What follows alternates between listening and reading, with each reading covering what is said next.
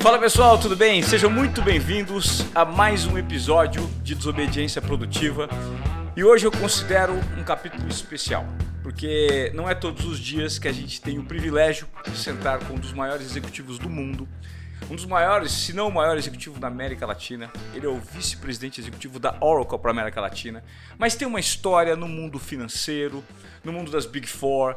Ele é um cara que despacha diretamente com aquele que é um gênio, talvez a tecnologia que o planeta já teve a oportunidade de conhecer, chamado Larry Ellison.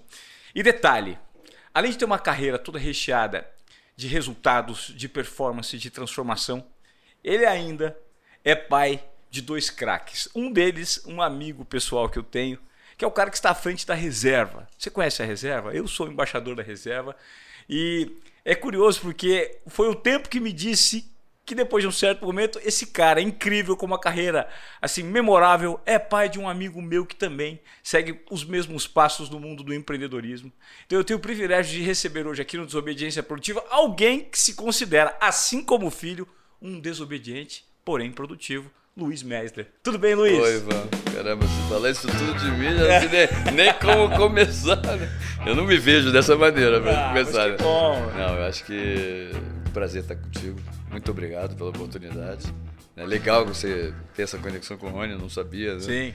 Bem legal. Eu acho que. Vamos conversar, né? Estamos Vamos aqui para bater um papo.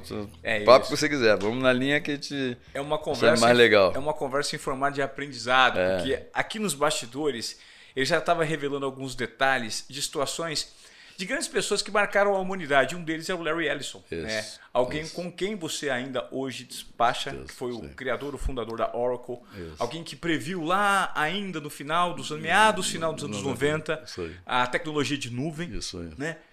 Conta pra mim É, como isso. é despachar, como é estar próximo há tanto tempo, Luiz, É. de alguém tão transformador como Larry Ellison. É. Não, é, é assim um aprendizado.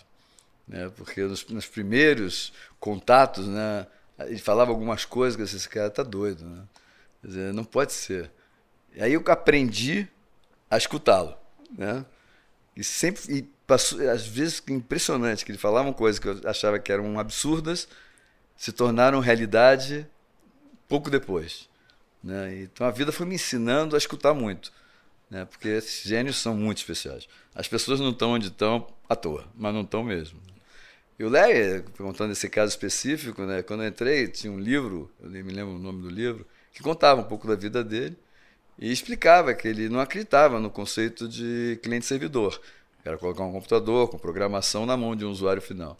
E sim, ele acreditava que existiam computadores, assim, hoje, hoje a gente pode dar um nome, né, porque na época não existia, e nuvem, grandes computadores para ter os programas, outros computadores para ter os dados, né, que são os grandes bancos de dados, né, e que a Oracle aí nessa parte sempre dominou, com todos os sentidos, e é, uma camada de apresentação, que poderia ser, eu até falava na época, um telefone, poderia ser um tablet, não usava esse nome, não me lembro que nome que ele usava, né? É, e inclusive lançou um tablet. Na época o computador, me lembro claramente, custava 6 mil dólares, quase 5, quase 6 mil dólares, e a empresa não deu certo, obviamente. né? Não tinha rede social, não tinha redes, né? Para integrar isso tudo. é, e nem tinha usuário. Ele lançou para as universidades, para tornar o computador que custava 6 mil dólares inviável, que era inviável o acesso aos universitários, para as universidades. Aí o que aconteceu? O microcomputador caiu a metade do preço e a empresa quebrou. Né? Mas você vê a visão do cara já nesse tempo. né? Então, é- ele, inclusive, eu me lembro claramente na reunião que lançaram o nome Nuvem. Eu estava nessa reunião. E era presencial. Né? E ele começou a rir. Nuvem? Mas já faço isso desde que nasci. Desde que eu me conheço como cara de tecnologia. Então é, é uma convivência espetacular. Realmente é um aprendizado constante. É um gênio. E, e hoje você acabou de me explicar que ele saiu como CEO e agora ele, ele toma Ele é- parte só da vertical isso. de tecnologia. Isso. Ele, hoje, como a hora que está dividida, tem a Safra Katz, que é outro gênio, que eu posso explicar um pouquinho da história dela Claro. também. né? E o Larry. O Larry toca toda a parte de desenvolvimento de produtos. É incrível a capacidade. A Oracle hoje ela tem, nós temos como concorrentes desde a Amazon, a Microsoft, a Google, como a SAP, as empresas de, de aplicativos. Dizer, então a gente tem uma gama de produtos enorme. E você perguntar para o Larry de qualquer produto, como ele é o técnico, ele conhece tudo. de Ásia, tudo. Então, se algum ser humano teria a capacidade de conhecer isso tudo, com certeza não teria. Né? E ele toca os produtos, ele tem a visão do futuro do produto, é impressionante. Então ele toca a área de desenvolvimento. Né? Mas na prática, é o dono. Hoje o Lério, se eu não me engano, tem entre 40% e 45% da companhia. Nossa. Né? Então é uma companhia que tem velho 350 bilhões de dólares. Né? Então, 350 bilhões de dólares. É. E ele é realmente um cara visionário que trabalha dia a dia. Ele vai ao trabalho, quer dizer, ele não está indo fisicamente, né? Porque está claro. no remoto, mas ele trabalha todos os dias com uma frequência impressionante com uma dedicação total. E a Safra, que eu acho que é o braço direito dela, né? Em 1998, 99, ela entrou um ano depois de que eu entrei na hora, eu entrei em 98, e ela entrou como secretária do Leve. Né? Interessante isso. E o objetivo dela é que ela teve uma conversa, um curso aí que fizeram os dois juntos. Aí tiveram uma conversa de que uma, uma companhia de tecnologia ela não sobrevive se não tiver uma margem acima de 40%. Uma EBITDA acima de 40%, 45%. Tá. Porque a necessidade de reinvestir constantemente é enorme. Então tá. tem que se gerar caixa para conseguir reinvestir. Perfeito. E na época a hora tinha uma rentabilidade de 20, 20 e poucos por cento. E ela provocou o Larry dizendo: você está mal. Você cresce muito, na época, a Oracle faturava 9 bilhões de dólares, mas você gasta tudo que você cresce. Né? Aí não tem graça esse jogo. Ela, ele falou: Você pode me ajudar nisso? Ela era advogada do mercado de tecnologia, advogada, trabalhando no mercado financeiro e dedicada à empresa de tecnologia. Não era uma executiva de, de tecnologia. Aí ele falou: Posso. Aí entrou na Oracle com o título dela, secretária do Larry. Primeiro, impressionante. Primeiro dever de casa fazer os orçamentos com todos os executivos da hora, no ano seguinte. Aí ninguém, todo mundo fazia isso antes com o Larry, né? Aí foi fazer com ela. Com ela. Bom, o resultado disso foi que, já nesse processo, acho que entre eu, responsável pela América Latina, e o nível da, da, do Larry, tinham seis níveis hierárquicos. Nesse processo, três. Já rodaram. Saíram. foi embora. Certo. Né? E ela conseguiu um resultado fenomenal. Ela levou a companhia em um ano de 20% para 35% de margem. Ela era uma companhia de 9 bilhões de dólares de faturamento, ela reduziu um bilhão e meio de dólares em um ano. Nossa. E a companhia, daí para frente, foi embora. Ela continuou na companhia, tomou o título de CFO, né? e era meio que um CFO, COO, né? braço direito dele, e foi embora. Hoje ela é uma pessoa bem transformada, né? Uma pessoa que eu acho que é um exemplo de executiva para todos nós. Né? Ela esteve no Brasil recentemente uhum. E tivemos encontros com entre mulheres executivas, super legal.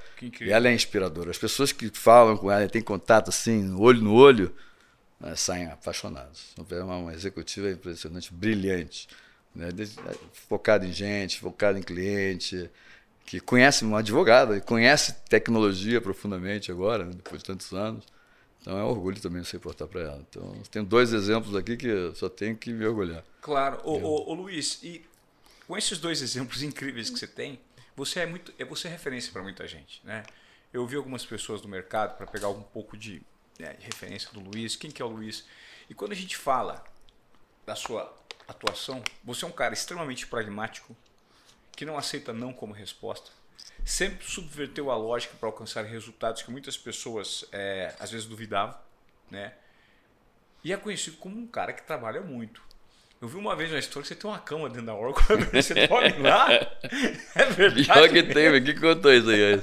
Eu tenho mesmo. É, é porque agora vai chegando uma ideia, assim, depois do almoço, dá uma vontade, tiver uns 15 minutinhos na sonequinha, aí você vai para um quartinho, dá uma deitadinha. A cestinha, né? Aquela cestinha, assim, de vez é. em quando. Não é sempre, mas algumas vezes. Mas como é que foi? De onde veio esse mindset, Luiz? Você sempre Não. foi esse cara provoca. De ah, onde vem essa inquietação? Tá. Eu acho que eu tive muita sorte na vida, né?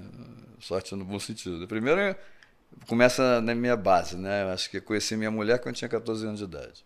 Legal. Né? Minha mulher tinha 13, eu tinha 14 anos. Começamos a namorar, com 22 anos a gente se casou, em Israel. Meus pais, até os 20 anos de idade, eram pessoas de muitos recursos, então eu fui criado com pais ricos. E a maior, melhor coisa que aconteceu na minha vida é que meu pai perdeu tudo e fomos morar em Israel. E eu aí tem a sorte da vida, a primeira sorte da vida. Só, segunda, primeira, primeira minha mulher, né, obviamente. A segunda, meu pai havia perdido tudo e eu ter sido sempre na minha vida um bom aluno. Bom aluno. Bom aluno. Então, o que, que me demonstrou com esse fato, né, que o conhecimento ninguém tira. Né? Então, é uma coisa que é fundamental. Então, o fato de eu ter sido bom aluno me fez resgatar alguma coisa de importante que eu tinha construído na época. E fomos todos morar em Israel. Né? E para sobreviver e continuar meus estudos, eu tive que trabalhar como garçom e recepcionista de hotel, que foi uma tremenda aprendizado, de tudo que você possa imaginar. Né? É uma tremenda lição de vida. E me formei em Israel, que também é um, um lugar espetacular para formação de tecnologia. E essa outra sorte, né? Tecnologia na época era programação. Ninguém imaginava que tecnologia seria. O que é hoje? Não, nem a palavra tecnologia, assim, no sentido de hoje, existe, né? Eu, por um acaso, virei excelente aluno de programação. E lá na faculdade, um negócio interessante, um detalhezinho pequeno, né? Se você não tirasse média 62 ou fosse reprovado em uma matéria, você era expulso da universidade. E no primeiro ano, e cinco, em Israel. lá em Israel. Tá. 5 era a nota para você passar e 6,2 era a nota para você não ser expulso, média. Então eu tirei 5 em tudo no primeiro ano, porque eu não sabia hebraico, eu pouco sabia inglês e tinha que tirar. E eu sempre fui bom aluno. Então chega um lugar que não sabe falar nenhuma língua. Os livros em inglês, as aulas em hebraico, não entendia nada. Então eu tinha que me matar. Então eu tirei 5 em todas as matérias e tirei 9,5 em programação. Olha que sorte. Falei, então sou bom de programação, né? eu gosto desse negócio. Caramba. E comecei a me focar nisso. Então eu virei um fã de tecnologia, de tecnologia, de programação, né? Programação. E aí fui embora. A tecnologia virou um, assim, um mantra, assim, uma paixão. Entendeu? E sempre me dediquei a isso, sempre fui super curioso, não tem nenhum gadget que não apareça que eu compre. Aí tem um pouco, o André me ajudou muito disso também, o André compra mais do que eu, consegue comprar mais do que eu, né? É mesmo? É, é fanático também desses gadgets. Mas é isso, então a tecnologia é um negócio que me encanta. Então é, é aquilo. É, você faz o que você ama, né? Quando você faz o que você ama, você é um apaixonado. Se é apaixonado, você está feliz no que você faz. Está feliz você faz, você vai satisfazer os seus clientes, né? Você vai focar nos seus clientes. Então acho que a, a minha vida toda nunca com essa com esse evento do meu pai, material passou para mim ser um, alguma coisa pouco relevante. Né? Acho que necessária, mas pouco relevante. Né? Mas o foco era conhecimento. Né? E, e, gente. Acho que na, na, prática isso também me deu alguma cancha de me relacionar, me conectar. Eu acho que essas coisas são importantes na nossa vida hoje. Né? Ô Luiz, é, quando você me fala dessa sua origem, né, eu já sabia, eu tinha conhecimento, eu não sabia que você tinha estudado lá em Israel, que você tinha é, vivido essa abundância de pais ricos, falar isso abertamente uhum. eu acho muito legal e que perderam tudo e que você teve que dar o seu jeito. Eu recentemente, eu sou amigo de dois amigos que também são judeus, uhum. que tem um restaurante de carne muito premiado aqui em São Paulo. É. E eles falaram que a proposta é sempre fazer o melhor naquilo isso, que e é, é, cultural. É cultural. Né? É do berço. O judeu ele quer fazer tudo é que existe, mas melhor. com estudo e do melhor. É. Então, eles foram para lá estudar num período em que estavam perdidos aqui e eles receberam, eles falaram o nome do programa, eu não me lembro qual o programa, que faz aquela. Aliar. Ariá que recebe isso, e que fala, vem cá, aqui você tem uma casa isso, e nós vamos isso, te, te dar o básico. É o básico, te é. dá o básico. E aí eles voltam para cá e, mostram, e, e colocam o que existe de melhor. Me fala um pouquinho dessa cultura e de que forma ela é. foi, esse mindset que fez com que é. você, não só, e depois a gente vai entrar num segundo é. momento nesse assunto, passasse isso para os seus filhos claro, também. Claro. Eu acho que é uma pergunta super interessante, porque acho que é, esse mindset é exemplo. Né? É, e você, você pergunta, você é religioso? Não sou religioso. Você estudou a religião? Também não estudei a religião. Mas, de alguma maneira, meus pais, que não estudaram também, porque não tiveram oportunidade, viveram a guerra, né? Minha mãe tem uma história assim muito parecida com a do pianista. Você vê o filme do pianista, muito parecido com a história da minha mãe. Elas eram gêmeas idênticas e ficaram sobrevivendo, se escondendo durante a guerra na Polônia. Meu pai nasceu na Rússia é, na Rússia, na Polônia, mas na fronteira com a Rússia, e foi convocado pelo exército russo, passou o exército russo. Quando os russos invadiram a Polônia, meu pai conheceu minha mãe e fugiram para a Itália, onde foram buscar meu avô, que havia fugido para o Brasil antes da guerra. Encontraram meu avô e vieram para morar no Brasil. Né? Então é uma história assim, meio que diferente. Épica, meio, meio é, de bem de diferente. filme. Você- é, você, mas se você olha assim, até tenho até vontade de fazer alguma coisa nessa linha. Claro. É, mas não, de nota de biografia, mas alguma coisa nessa linha. Então, assim, meus pais não tiveram formação nenhuma, mas tinham valores muito fortes. né? Quando você fala assim, diversidade e inclusão, por exemplo, né? é nativo. Você não precisaria ter programa de diversidade e inclusão. É tão óbvio, né? Para que você vai ter programa de diversidade e inclusão? Tem que estar no nosso sangue, tem que estar no nosso DNA. Né? Então, Sim. quando começou isso, eu pensei, "Puxa, será? Caramba, é, não tem isso. Não é nativo. Então tem que ter programa. Claro. Tem que ter programa. né? Então, eu acho que, acho que mais que tudo, os meus pais passaram essa cultura que vem da religião, que eles realmente eram uma coisa, coisa que eu sei como meu pai nunca estudou, fez a guerra e sabia rezar. Então, ele ia numa sinagoga, rezava, rezava bem, tudo. Minha mãe cumpria todos as, todas as regras e muito mais as tradições judaicas do que a religião em si. Mas as tradições vêm da religião. Sim. Né? Então, você perguntar, tem um ensinamento claro disso tudo que você está falando? Não teve. Mas teve muito exemplo, Pautado em valores. né? pautado em valores. E esse exemplo passaram muito fortemente para a gente. Né? É, então, acho que foi é isso. Eu acho que na, na vida você perguntar o que, que você recomendaria que deve se fazer com relação aos seus, seus filhos, né? Seja um exemplo. Né? Façam as coisas certas. Façam sempre pelo caminho certo. Né? E eu acho que isso que a gente pauta muito na nossa companhia. Né? A gente fazer as coisas certas, pelo caminho certo, com muita humildade, muita gratidão, porque nós somos super, hiper privilegiados. Né? E muita generosidade. Né? Quer dizer, que agora, na minha vida hoje, é, no momento que eu estou, o que eu mais tenho que fazer é doar. Né? Doar tempo, doar qualquer coisa. Né? Conhecimento. Material, Conhecimento. conhecimento, material. É, doar. Porque eu acho que eu acho que o homework dos meus filhos estão super bem encaminhados. Acho que os dos meus filhos, dos meus netos também, que é outro. Não posso falar porque isso me emociona. Fala do nome do meu neto, não posso falar nem o nome de nenhum deles, né? Senão eu vou me emocionar aqui. É, isso aí é a minha fortuna. É, tem um conto legal para falar também, né? do meu pai. Meu pai nunca foi uma pessoa de expressar valores, essas coisas. Né? E meu pai, no leito de morte em Israel, é, o médico foi testar a memória dele. Aí perguntou: quantos filhos você tem? Ah, tenho três filhos. Quantos netos você tem? Falou. Quantos bisnetos você tem? Falou. Eu tinha 95 anos. Aí, e meu pai nunca foi um cara assim de valorizar essa parte é, abstrata da vida, né? Assim, untouchable, né? E, ao contrário, foi muito voltado para o material, né? Aparentemente, né? Sim. Aí ele virou pro e já ele não, não era um cara rico, não perdeu a riqueza. Tá. Aí virou pro médico, depois de falar quantos, quantos familiares ele tinha, sou um bilionário, não sou? Isso aí, essa é a frase que o Rony repete, eu repito, é um negócio que, pô, caraca. Então ele passou. Sim. A gente não percebeu o que ele passou, mas ele passou. Mas ele passou. Não tenho dúvida que ele passou. Né? E eu acho que o trabalho é a extensão do nosso dia a dia, da nossa vida. Né? Então, ser autêntico, falar a verdade de frente. Isso é muito difícil no mundo corporativo. Né? Eu acho que a Oracle ela tem essa cultura. Isso é outro dado muito relevante que o próprio Leve e a Safra promovem o tempo todo. Então, você perguntar para qualquer um deles, perguntar como é que é a organização da Oracle da América Latina, ninguém vai saber te dizer. Mas nós somos a região que melhor performa no mundo há 25 anos. Melhor performance. É. É que tem os melhores resultados. Melhores crescimentos no mundo. É, eu sou o cara mais antigo, ali de mais velho, né? Também sou mais antigo que Você- me reporta. Você, é você entrou em 98. Eu entrei em 98, mas que se reporta a safra, a safra entrou em 99. Ou seja, você entrou Entrei antes um, an- um ano antes da safra. É, as pessoas que entraram comigo, que estiveram nessa posição, foram todas. Já se aposentaram, pararam. E né? você continua. E eu tô lá.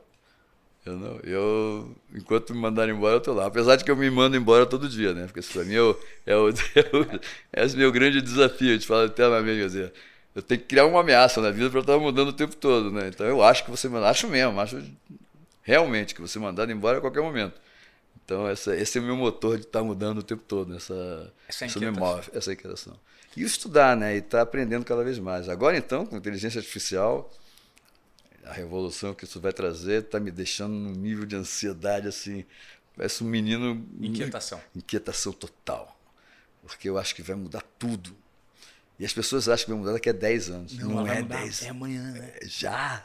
É já. Ô, ô, Luiz, e aí, eu gostaria de entrar no assunto contigo. Você está falando sobre essa, essa, essa transformação que, que é para amanhã. É isso. Quando a gente tem tra- transformação para amanhã, a gente precisa ter pessoas cada vez mais preparados, preparadas para as competências do amanhã. Isso aí. E as competências do amanhã, segundo o Fórum Econômico Mundial, a principal delas é aprender a aprender. Isso. né? Como hoje você acredita que você, usando o seu exemplo, você se coloca na situação de aprender a todo momento? Lembrando que a gente tem que o tempo inteiro se desvencilhar, se Isso. desprender de crenças limitantes, Isso de aprendizados ou de coisas que nos trouxeram até aqui para aprender. Isso é muito vivo na sua cabeça e Ah, você com certeza. compartilha isso com os seus liderados? Ah, com certeza. Acho que isso é uma das coisas mais vivas assim, na minha cabeça e acho que na cabeça do nosso time todo. né? Ah. Acho que se tem alguma coisa que eu acho que eu fiz bem na minha vida foi criar talentos. É, criar, não, lógico que não fui eu, as oportunidades que eu tive na vida. né? E, e acho que cada vez mais com esse mundo novo, é, os soft skills passam a ser fundamentais. É, porque nós trabalhamos numa indústria em que as pessoas podem ter material, é, ganhar material até mais rápido do que a indústria normais, né? É, mas isso não pode tirar de você os seus valores.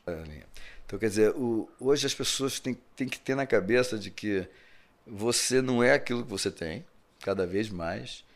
E nós entramos, nós temos um processo chamado One. Não, não, é, é como é que chama? Estou fugindo da memória. É do programa de contratação da TAS, Genol. Que a gente é um programa de contratação que a gente faz todo o processo às cegas, medindo muito mais soft skills, humildade, eh, gratidão, eh, capacidade de estudar, tudo às cegas, até a última dinâmica. Na última dinâmica abrem-se as telas. Antes você vê pessoas borradas, não sabem se é, é, homem, Homem. mulher, nada. Né? Origem é, e universidade. Porque a gente buscava antes os melhores alunos das melhores universidades. né? Aham. E isso acabou. Desmistificou há uns cinco anos atrás. Então hoje nós temos um grupo de pessoas que vieram de origens muito humildes, que tem um tremendo orgulho de trabalhar na companhia, e a humildade é um fator fundamental. Tá contando a minha história, para o primeiro grupo que, eu, que entrou agora, entraram 150 pessoas. E apareceu um rapaz do México, disse, "Eu vou- interessante que você contou essa história. Porque aos 16 anos também minha, minha família perdeu tudo. Eu sei exatamente o que você está falando. Então, você vê o perfil que leva à contratação, já na origem. né? Então, os valores passam a ser fundamentais, tanto na contratação como numa demissão. Né? Porque as pessoas vão evoluindo, ou para o mal ou para o bem. Aham. Né? E você tem que estar muito atento. Então, às vezes, as pessoas começam a ganhar um material e colocar um material como à frente de tudo. Né? E não é assim. Acho que o material é uma consequência. né? Então, na cultura, nossa cultura judaica, acho que isso aí sempre foi. Você vê que o material desapareceu. Né? Na hora da, e não foi, foi uma nem duas. Na última destruição, que era mais, mais falada e vivida, que foi o Holocausto, quer dizer, que, de que adiantou você ter material? Nada. Absolutamente nada. Né? E apesar de tudo, a gente sobreviveu e se sobressaiu. Né? E saiu com um país que hoje é um exemplo de tecnologia. Sim. Né? Então isso demonstra com a fortaleza da cultura, que é muito baseada em conhecimento. E aliás, eu tenho uma história de, de- rapidinho para contar, se quiser colocar claro, e cortar depois, mas é claro. legal. Que foi essa escolha entre o conhecimento e, e o futebol. E o futebol? Eu era craque de futebol, não parece, mas. é Não que- acredito. Você era bom de bola bom de também? bola pra Ainda era bom de bola. E Aos 16, 17 anos de idade, eu, o Flamengo me chamou para profissionalizar. Eu jogava no Monte Sinai, um clube de, de- do Tijuca, é, futebol de salão. E aí me chamou, fiz um teste, passei no teste. Aí, sorte de Deus, eu tive uma partida contra o Zico, que jogava num time também de subúrbio. Contra o Zico? Contra o Zico. Era é, é, Monte Sinai contra o time do Zico. Aí levamos de 11 a 0. Eu falei, é melhor estudar. Porque isso aí eu não vou ser, não. E o Zico fez quantos gols? Eu não sei, sei lá, acho que eu fiz quase todos. Mas isso aí não vou ser, então é melhor estudar. Então, que legal, é. cara. Ele já era bom de bola. Já era bom de bola. Foi muito bom de bola. Que legal. Passou.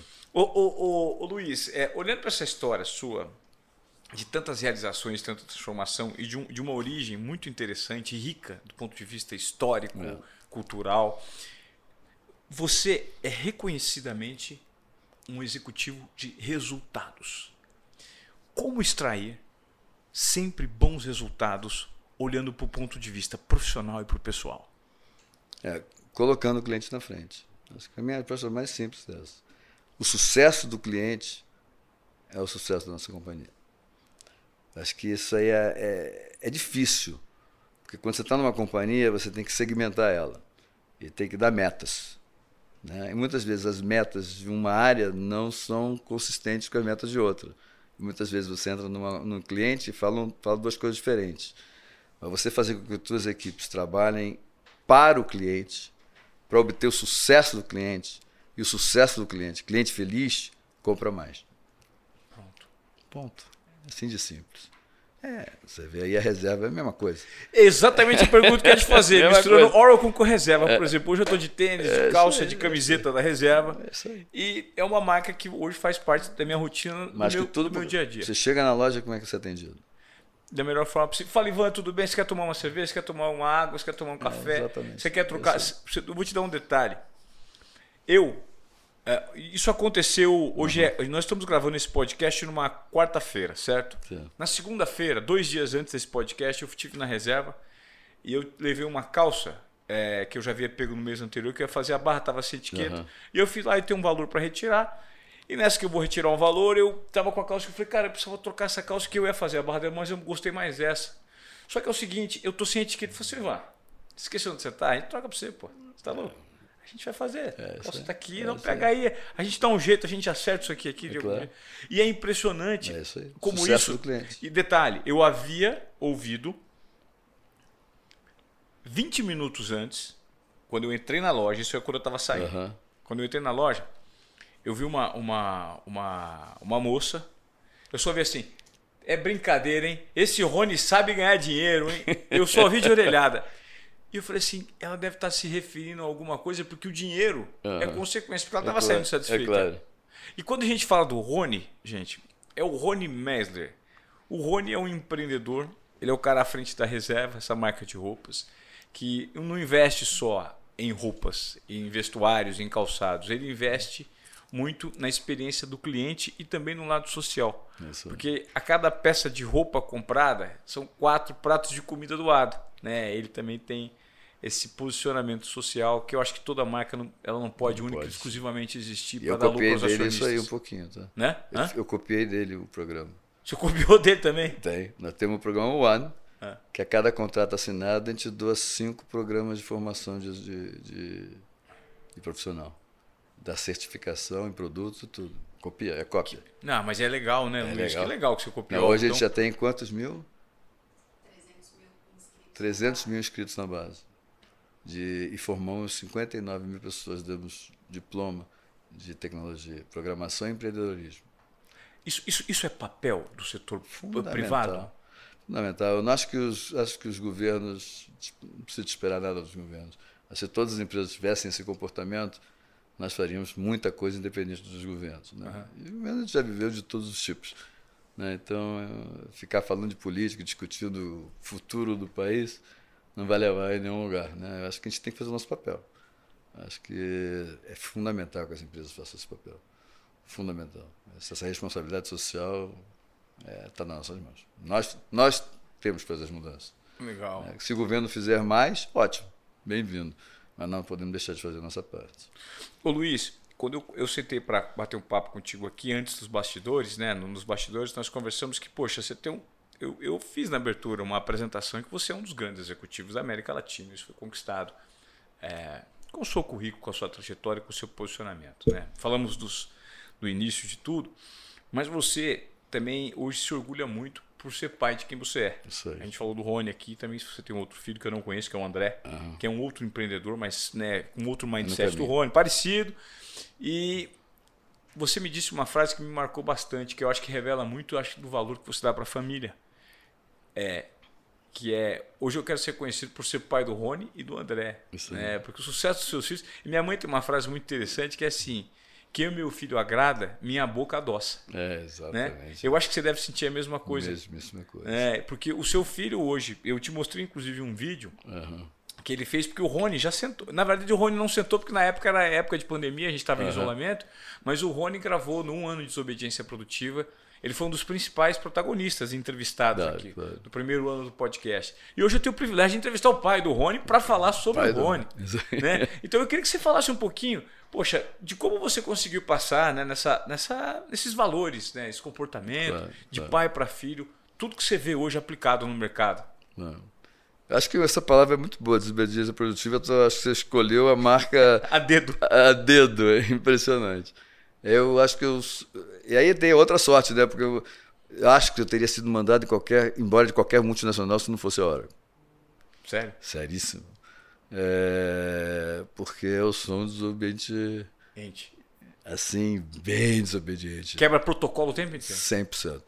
É, a Oracle, como toda multinacional, é uma empresa muito estruturada, né, obviamente. Mas se o negócio era bom para o cliente e era bom para a companhia, eu primeiro não, não servia para mim. E uma vez a Safra, eu conheci a Safra em, acho que no final, quase no ano 2000, um ano depois que ela entrou. E ela me falou isso. Luiz, no caminho das tuas aprovações, dos teus pedidos de aprovações, vão te dizer uma porção de não. E vão usar meu nome te dizendo não. né? Você não para. Ela me disse isso. Você não para. Você não para. Se for bom para a companhia e bom para O cliente, Busca- faça. E busca o sim. Ah, cara, levei isso à risca. E, e olha, ganhei muitos inimigos no caminho, mas que viraram logo meus amigos. Olha que boa experiência. Porque viram que não adiantava ser meu inimigo. Porque eu ia continuar fazendo igualzinho. né? Então, eu acho que isso aí é uma regra. né? Quando você, você trabalha numa corporação, você acha que você tem que vir em cima de protocolos, perder ante- é, tua autenticidade. Acho que nada disso. Acho que a autenticidade e ser o que você é é o que te traz ao sucesso. né? Então, e ser desobediente foi o que me trouxe eh, onde eu estou hoje na hora, que é onde estão todas as pessoas né, que passaram pela hora. Porque não só na hora, a Oracle gerou talentos para quase todas as empresas de tecnologia. Você vê os líderes da empresa de tecnologia hoje, aqui no Brasil, 80% veio da Oracle. Então, eu, eu, eu, eu peguei um dado aqui, você me explicou. O, o, o Mike Minioff, Mike que, é da, Minioff, que é da fundou a Salesforce. Salesforce, é o cara que foi formado com o Larry Ellison. É mais do que isso. O Larry Ellison deu um dinheiro para investir na, na, na Salesforce. O Larry tem participação na Salesforce. Ele tem participação. Tem, tem, tem. E é concorrente, porque tem o mesmo produto. né? é um mundo meio que. É impressionante não, a o- cabeça e o desse Mark gênio. é, é. E o, Mark, e o Larry é, tem investimentos em todos os lugares, né? obviamente, mas as pessoas que acreditam, por exemplo, a gente comprou uma companhia recente, que é a NetSuite, é, recente, tem quatro anos atrás. Essa companhia era a primeira empresa de RP para pequenas e médias empresas. E que o Larry, que também é o Evan Goldberg, o, Evan também era funcionário da Oracle, essa que eu não estava me lembrando, né? E a Oracle comprou a companhia quando já tinha 30 mil clientes e trouxe agora, localizou o produto para o Brasil. Um RP totalmente entregado, CRM até entrega de produto, totalmente entregado para pequeno e médio. Super produto. E a gente levou muito tempo para chegar no Brasil porque tinha a parte fiscal que é compli- complicada para atualizar, né? E hoje a gente está oferecendo para o Brasil. Então é outra iniciativa do Larry, né? que também é é- foi funcionário da Oracle, resolveu sair, montar um negócio. Como ele disse, quer montar um negócio mesmo, ele né, pediu o conselho para o Larry, o Larry ajudou. Então, Mark Benioff, Evan Goldberg, é, o Tom Siebel, todos foram ex-funcionários da Oracle. Nossa. Então, a Oracle forma empreendedores, né? Formam empreendedores. É isso aí. É isso. E você também formou dois empreendedores. Você tá, a gente voltando aos filhos mais Isso, uma vez. é. Hoje, quando você senta para conversar com o Rony, ele te ensina alguma coisa? Putz. Olha, eu estava até comentando isso com a, com a Raíssa agora. Vou começar pelo André, porque o Rony você tá. conhece bem. Tá? O Rony eu conheço bem. Eu quero conhecer um pouquinho desse perfil. Fala André, um pouco do André. É, André é interessante. O André entrou, não tinha experiência, era empregado de um banco, né? Não tinha experiência nenhuma, mas fez um conselho dentro do TT que eu participava. TT Burger. TT Burger. É, e nesse conselho a gente passava discutindo. Porque tinha uma visão, tinha outra visão, eu queria ensinar ele a minha visão. Ele inteligentemente acabou com o conselho, porque eu enchia mais o saco dele do que ajudava essa, é, essa é a pura verdade. Uhum. Aí hoje, na inauguração da loja aqui, a segunda loja aqui em São Paulo, é, espontaneamente, foi ontem a inauguração, espontaneamente as pessoas se aproximaram a, a mim, sem mais nem menos, pessoas que trabalham com ele, começaram a falar coisas que eu achava que o André precisava de desenvolver. E como se o Zé fosse assim, o cara dessas coisas, né? Caramba, é a vida que tem que ensinar. Não é um pai enchendo o saco, é não é a vida que tem que ensinar. Né? É. Então ele chegou lá, tá? que também é um tremendo orgulho. Né? O Rony é, já é uma unanimidade. Né? Eu acho que o Rony é uma pessoa muito especial. Acho que eu diria que ele assim, chama ele um mestre do empreendedorismo. Né? É. Ele realmente é um cara que é tudo natural.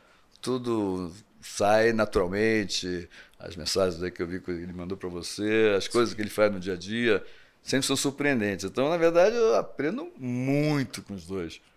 Acho que muito mais do que eles aprendem comigo, eu acho. É, acho que eu estou na, na, na, fase da minha vida que. E não é só com eles, né? Acho que no mercado, jovens como um todo, né? Eu nasci, né? Conectado com a internet, né? Claro. Para mim, no Insta, entrar no Instagram e postar alguma coisa, meu dedo fica rígido. Rígido. Não, não, não, não, não aperta, não né? Aperta. Parece que eu estou me expondo, né? Uhum. É, então, não é o meu natural. E eles ensinam muito. Eu acho que os dois, em especial o Rony, que realmente saiu na frente, né? mais, mais velho também, eu aprendo muito, mas muito. Não sei repetir muitas coisas que ele faz, né? Mas o que eu consigo repetir, eu repito e é. tento tirar, extrair a essência das coisas que ele faz para dentro da. O Rony, ele, só, ele não só aplica né, o que ele faz, mas ele, ele tem, é um estudioso. De, ele tem um poder de comunicação fantástico. É, que talvez seja. Mas talvez ele nunca tenha te contado, mas o Rony é um, um estudioso, né? O Rony devora livros. Ele devora. É, é além... Eu acompanho ele no digital, ele, é. ele explica livros. É. é. Além disso, ele tem uma disciplina que eu não tenho. Eu sou muito desorganizado. É. O Rony é extremamente organizado. Então o Rony ele lê os livros, ele marca as coisas que, que ele acredita que pode se aplicar ao negócio, copia para um caderninho e aplica. Coisa que eu não consigo fazer, tá? Então não tem jeito. Isso aqui é, é, é ele, ele faz algo que eu aprendi recentemente, que ele consegue, isso é uma maneira de aprender. Uhum. Isso faz parte das competências da manhã. Ele consegue fazer com que o aprendizado que vai para a memória de curto prazo migre para a memória de longo prazo. A partir do momento que ele lê, anota, isso, escreve isso, e fala isso, sobre. Porque eu noto ele dividindo muito do conteúdo que ele absorve para gerar mundo. transformação é, para todo mundo. É, e eu acho que isso é uma maneira é dele maneira, estudar. Claro, é exatamente isso. É. E ele faz isso de uma maneira super natural, né? Então são coisas que. Talento. É, tem coisas que você não consegue copiar, não claro. tem como, né? É. Então, ele tem um, esse talento natural, que eu acho que é um tremendo orgulho, que me ensina muito Algumas coisas eu consigo aprender e copiar, né? E outras é só aprender. que não dá para copiar, que é dele, né? Ô, Luiz, olhando hoje, né, para toda essa sua construção do ponto de vista individual, né, como profissional, como pessoa, com essa riqueza que você tem de currículo, né, de cargo, de influência e principalmente de família, eu te pergunto o que falta? Tem alguma coisa que falta? É, primeiro de realização, acho que falta nada. Né? Acho que a minha grande realização é, o, como meu pai disse, né, é o ativo que eu criei. São meus dois filhos, eu não posso me emocionar aqui, né? e meus cinco netos. Né? Essa, e minha mulher, obviamente, né, que é minha fortuna. Né? Essa é a única fortuna que é importante. Sim. Né? Então, em relação a ativo, esse é meu grande ativo. Está formado meu ativo. Né? Daí eu não vou, vou só melhorar. Né? Tudo que eu conseguir, conseguir ajudar para melhorar esse ativo, é, eu estou feliz. Com relação à profissão, eu estou super desafiado, como eu falei antes. Porque eu, como, como eu e como todo mundo, ainda não entendemos o impacto da inteligência especial. Né? Todos nós estamos estudando. Né? Sabemos que é enorme, mas não sabemos as profissões do futuro. É, sabemos as que, as que não vão existir no presente, já sabemos o que não vai existir. Muitas das coisas, até muitas coisas a gente acha que, que, que vai existir, mas não vai existir também, né? Claro. A gente não sabe tudo que não vai existir. Mas essa curiosidade de viver esse momento, para mim, assim, me traz uma, uma energia descomunal. É uma energia assim, caramba, que sorte de poder viver esse momento. Porque esse momento vai ser tão transformacional. As pessoas têm medo, né? Muitas pessoas têm medo, como uma ameaça, né? O que, que eu vou fazer nesse mundo? Eu estava falando com um cara que constrói, assim, mas como é que pode ser? Como é que o cara vai passar o cimento, vai alisar o cimento? Eu falei assim, não, o cara não vai alisar o cimento, vai ter alguma outra coisa para ele construir, né? Sim. Alisar o, não é automatizar o processo atual, né? Sim. Vai fazer alguma outra coisa. Ah, mas é daqui a 20 anos. Não, não é daqui a 20 anos. Não é daqui a 20 anos. Não sei quanto tempo é também, né? Também ninguém sabe dizer quando. É, eu acho que viver isso é espetacular. E a Oracle, aí nesse momento, a Oracle saiu 10 anos atrasado no cloud. O fato de ter trazido 10 anos atrasado no cloud nos trouxe uma tecnologia tão melhor do que as dos outros, que hoje nós somos a metade do preço e pelo menos 30% mais eficiente tá. no cloud. Mas nessa nova onda do, de, de, de inteligência artificial, nós saímos na frente. Nós não saímos na frente com os modelos, porque os modelos ainda vão ser desenvolvidos. Mas nós saímos na frente com infraestrutura, na oferta de infraestrutura. Então hoje nós somos os maiores provedores de infraestrutura para o cloud. Se você quiser comprar capacidade de processamento, para inteligência artificial. Hardware mesmo, prédio, hardware. Prédio. Não, processamento, processamento. tá. GPU. Tá. Você tem que fazer reserva. Um grande fabricante é a NVIDIA. Uhum. A NVIDIA está hospedada na Oracle. E você só consegue fazer reserva para grandes modelos de. O que, que são esses modelos? São os modelos que vão desenvolver os prototipos das coisas. Né? Do, por exemplo, uma automação de uma força de venda, ou mudança, como vai construir no futuro, são os grandes modelos. Né? Uhum. Você precisa de muita capacidade de processamento, que ele tem que, muita quantidade de dados que ele tem que processar num período curto. Muito curto. Porque você, como é que você compra essa capacidade? Eu vou precisar dessa capacidade num período de 3, 4 meses. Você vai rodar os seus modelos. E você compra aquilo. Se você não utilizar, você vai pagar igual. E aí é a hora que eu saio na frente. Então, isso é, é sair na frente aí é uma grande vantagem. No modelo em si, é, algumas outras, como os nossos concorrentes, saíram comprando companhias que têm um alto nível de risco.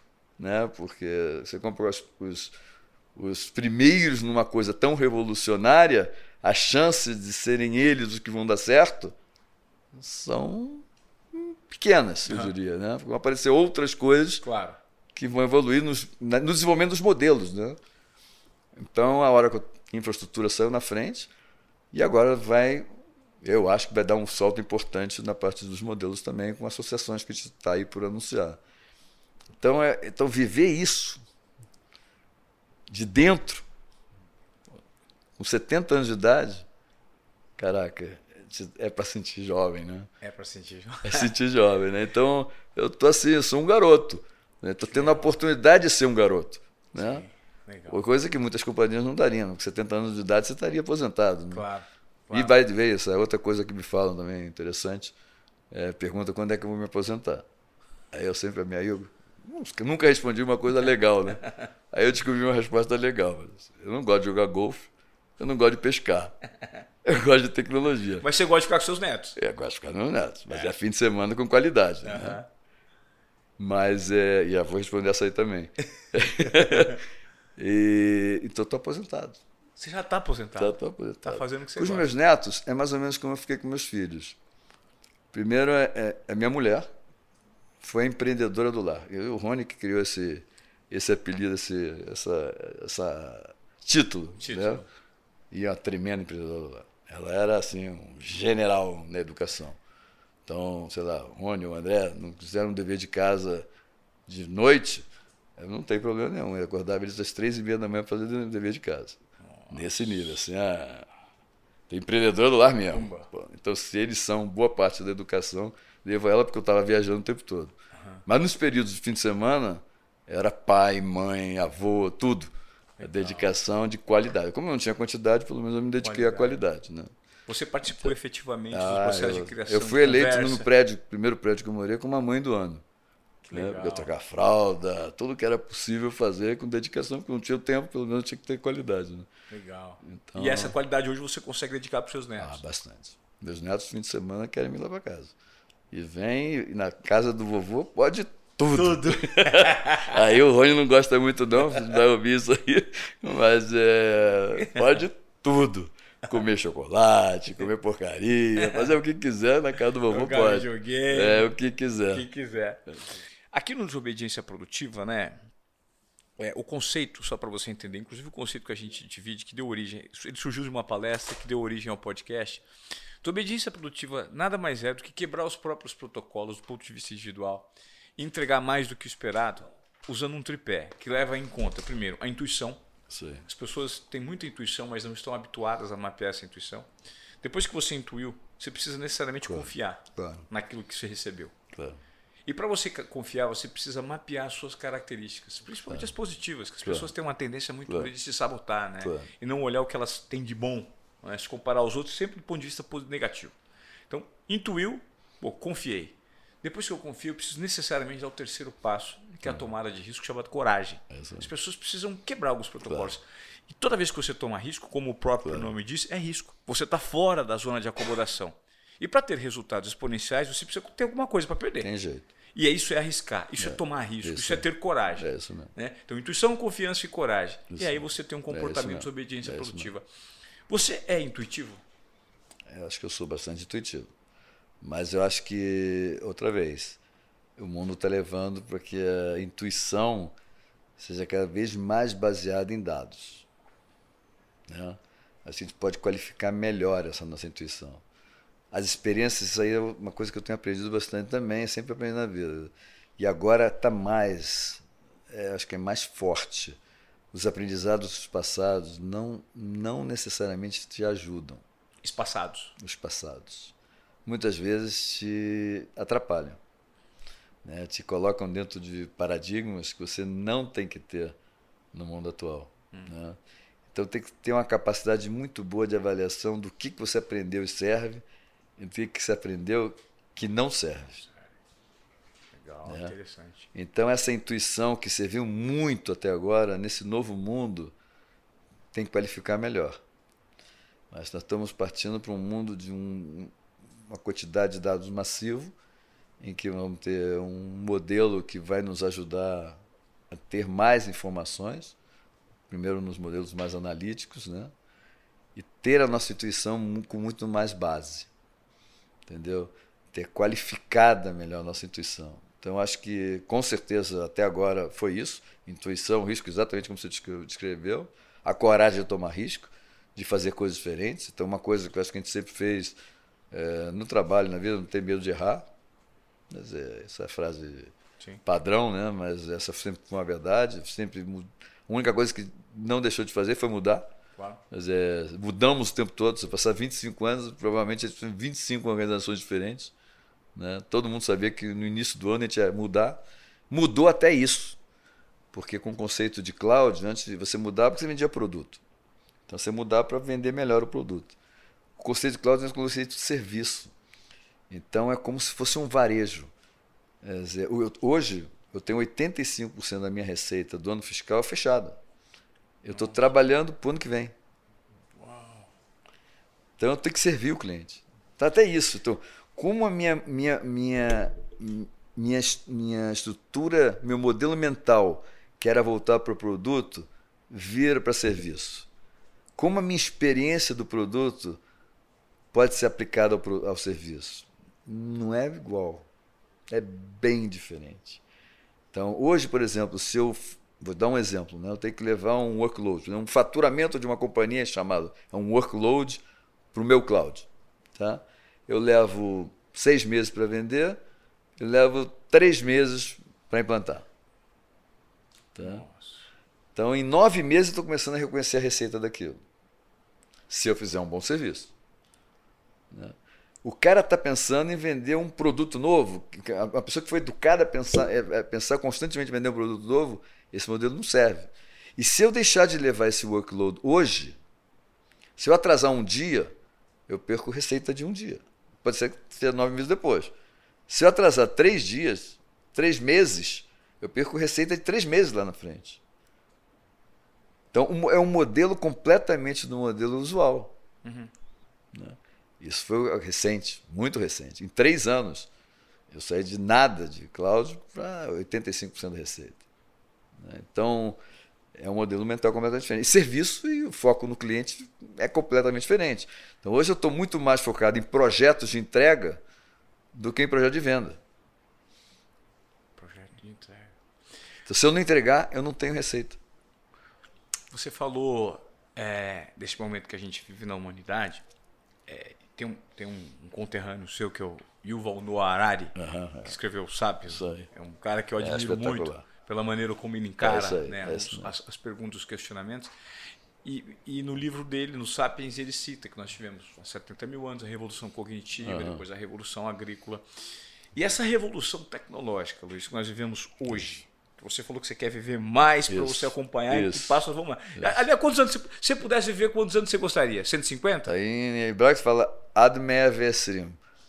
É até 120. Até 120. Né, isso aí, assim, quando você faz anos, é.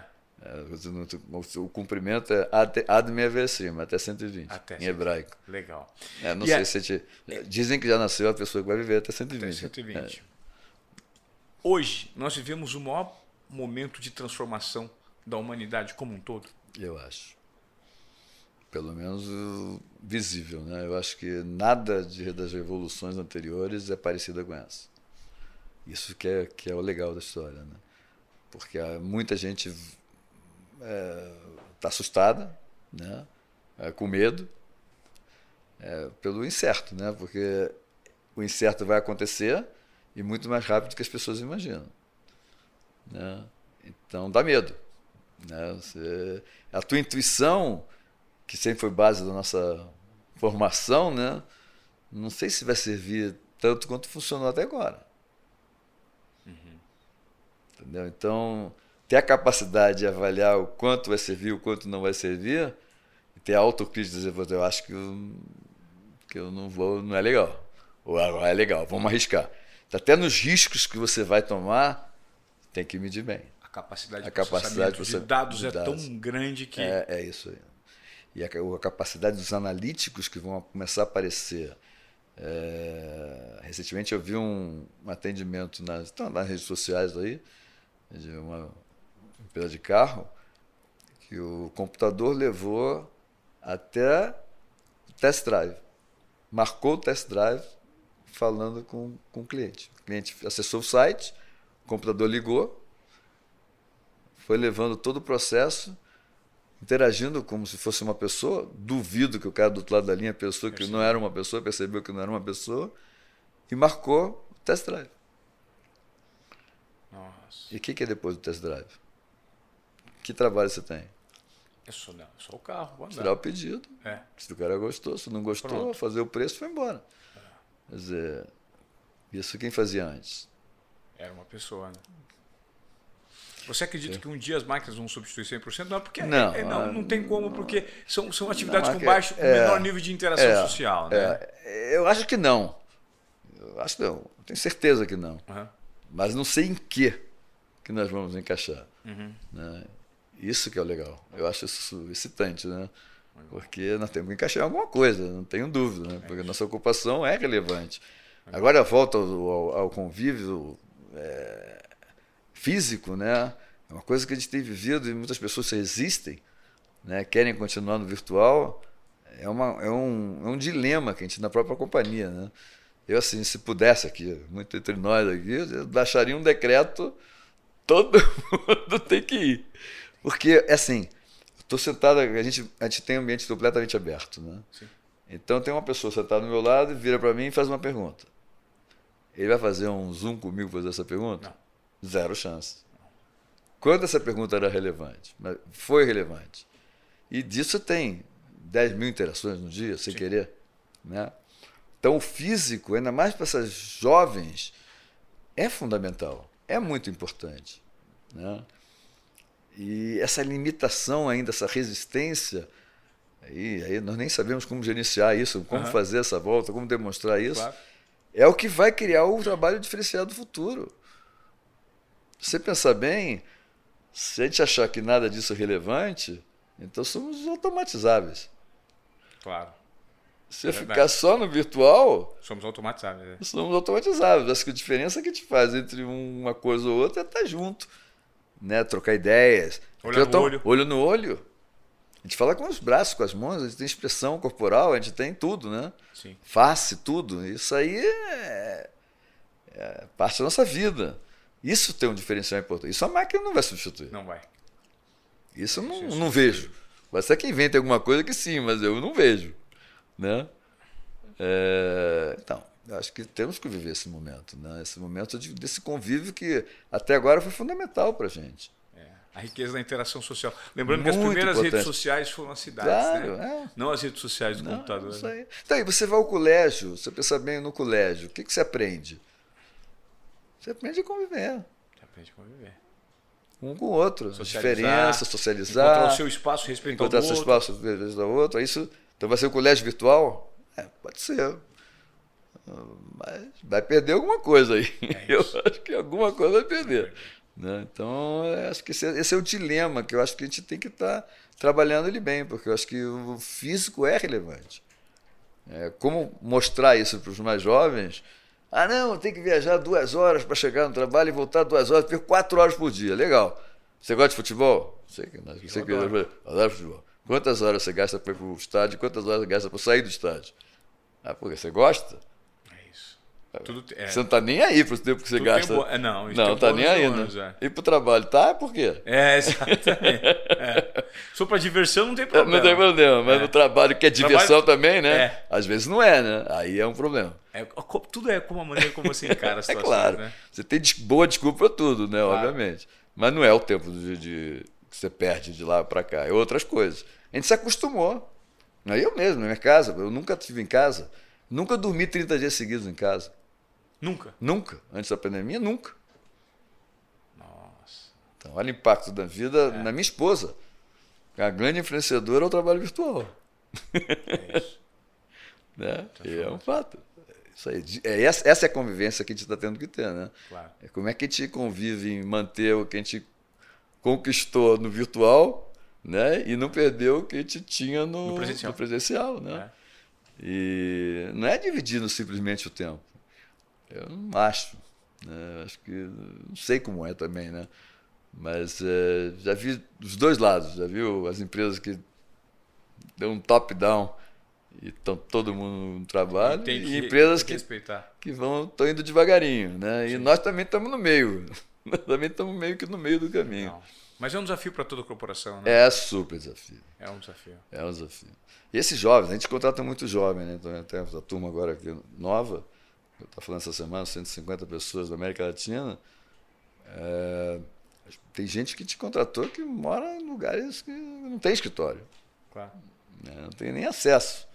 Né? Já ainda com a cabeça do virtual. É, eu acho é. que o é. grande desafio das empresas é trazer internamente programas de algum tipo de incentivo que gere a retenção desse talento Isso. e que dê voz para que essas pessoas de fato entendam como elas podem manifestar as vontades, isso, gerar, isso. ter um senso de pertencimento, né? Isso. Na verdade, tudo é senso de pertencimento. a retenção hoje, elas têm que se sentir abraçadas pela corporação isso aí, e isso aí. E no virtual é difícil. É difícil, super. Super difícil. Eu passei a minha vida toda viajando, indo a clientes da América Latina, não sei o quê. Uhum. Gerei um relacionamento com, com os nossos clientes pessoal. Agora que eu estou retomando, quando senta na frente do cliente, puxa vida, é, o, é outra história. É outra história. Olha que durante a pandemia, talvez seja fosse um momento que talvez acho que foi um momento que a gente mais cresceu. Essa parte desse momento da pandemia foi disparou, né? Disparou é, muitas coisas de tecnologia dispararam. Então, foi um momento bom, muito bom. Mas não sei como é que vai ser daqui para frente. Eu acho que é um outro momento. Nós estamos vivendo outra situação. É, é, um, é um dilema legal. Esses, Essas coisas são grandes é, motivadoras, né? Motivadoras para continuar. Continuar, né? né? Então, é, essa que dá a juventude, né? É isso. O Luiz, eu tô, estamos chegando aqui no fim dessa entrevista. Eu gostaria de agradecer o seu tempo, mas eu queria saber se tem alguma pergunta é, durante esse tempo que eu não te fiz e você gostaria de responder. Não, acho que, poxa, é, é, se posso dar alguma mensagem legal. Claro, eu gostaria. Eu se você pudesse é, deixar uma mensagem, é uma mensagem que, legal, que represente, de repente, né, o que você. Que o trabalho, assim, acho que você tem que fazer aquilo que te deixa feliz.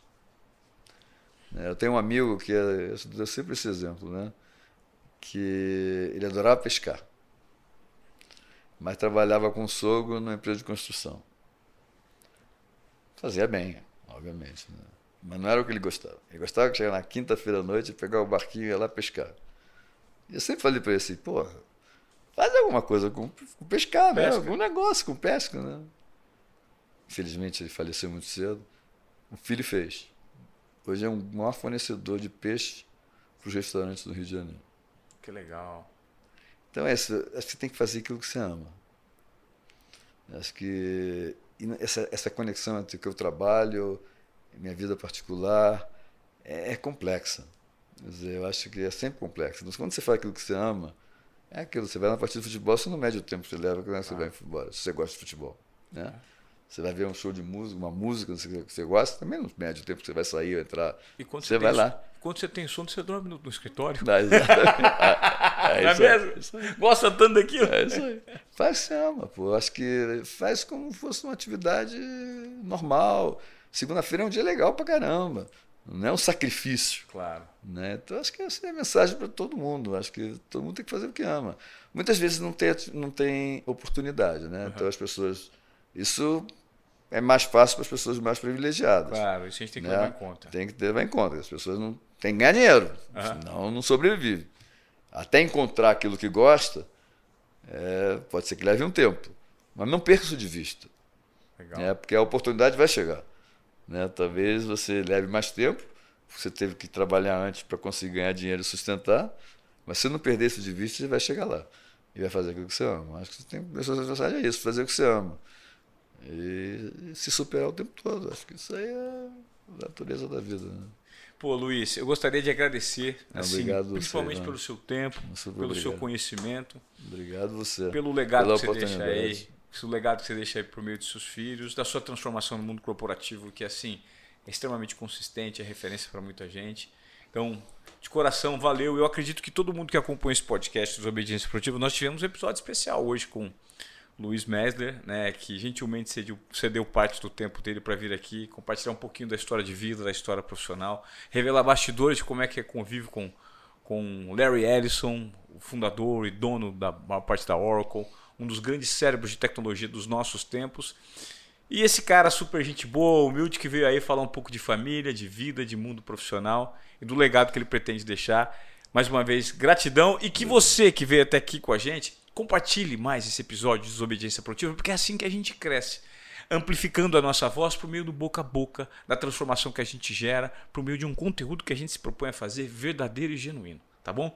Muito obrigado mais uma vez e vamos continuar desobedecendo. Detalhe, vou trazer o Rony pessoalmente, porque o Rony está me devendo uma visita. Vai. O que ele fez foi remoto. É legal. Rony, faz uma convocação do Rony. Rony! Vamos lá, Rony. Traz o André também. O Rony e o André. Pronto. Rony e o André, pronto. pronto vamos trazer os dois. O Rony e o André. Família Mestre em peso aqui dos é Obediência Produtiva. Os dois são Incrível. muito obedientes. Boa. É isso que a gente gosta aqui. É isso aí. Obrigado, Valeu, Luiz. Valeu. Beijo.